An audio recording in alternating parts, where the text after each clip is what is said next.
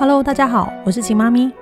近十年来，我成功协助上千个孩子奠定规律作息、均衡饮食以及充足睡眠的习惯，并将做法详细的写在《秦妈咪副食品全攻略二点零》和《秦妈咪作息饮食全攻略》这两本书当中。现在我在 Podcast 的《秦妈咪育儿攻略》将和大家分享更多的育儿经验、观念和孩子成长过程中所会遭遇的问题及解决的方式。今天要跟大家分享，刚开始吃食物泥的孩子，该先吃食物泥还是先喝奶呢？记得要听到最后哦。这是很多新手父母在一开始喂孩子吃食物泥时很困扰的问题之一。到底应该让孩子先吃食物泥再喝奶，还是要让孩子先喝奶再吃食物泥呢？一开始食物泥的量很少。父母可以依照孩子的状况做调整。有些孩子在刚开始吃食物泥时会有新鲜感，开心的吃；但也有些孩子会对没有吃过的食物泥感到惊恐、害怕，不想吃，在哭闹中结束一餐。因此，父母在喂孩子吃食物泥前，可以先告诉孩子：“这是食物泥，是什么做的？我们来试试看。”甚至吃给孩子看。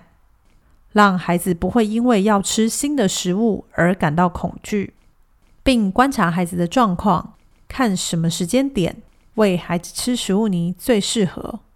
以下是刚开始吃食物泥的孩子，父母可以使用的喂食方法。第一种方法，孩子吃了一口食物泥，如果很喜欢，那就继续喂完食物泥再喝奶。但若孩子有恐惧感，那就先把奶喂完。喂完奶后，再让孩子吃食物泥。刚开始，只要喂孩子愿意吃的量就可以了，不见得一定要让孩子吃完。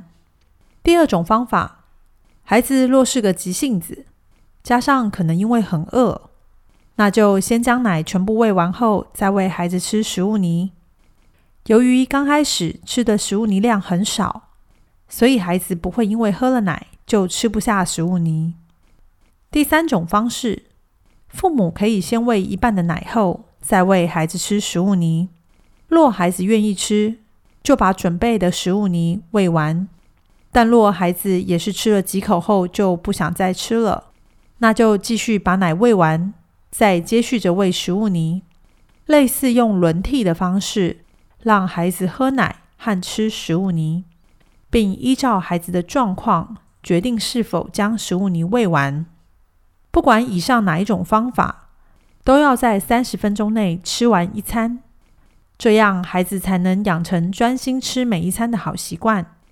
以后父母喂孩子吃饭就会变得非常轻松、无负担。以上的方式，不管父母要选择哪一种方法喂食物泥，都必须由父母为孩子判断。只要经历过初期食物泥的尝试，当孩子越吃越好后。